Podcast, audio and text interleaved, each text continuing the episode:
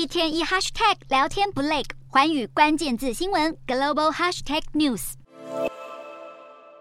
新加坡政坛以清廉政治闻名，没想到如今却接连爆出多起丑闻，震惊国际。新加坡部长和议长的丑闻连环爆，从李光耀时期开始的以高薪养廉、比白更白的政治理念，难道终于失灵了吗？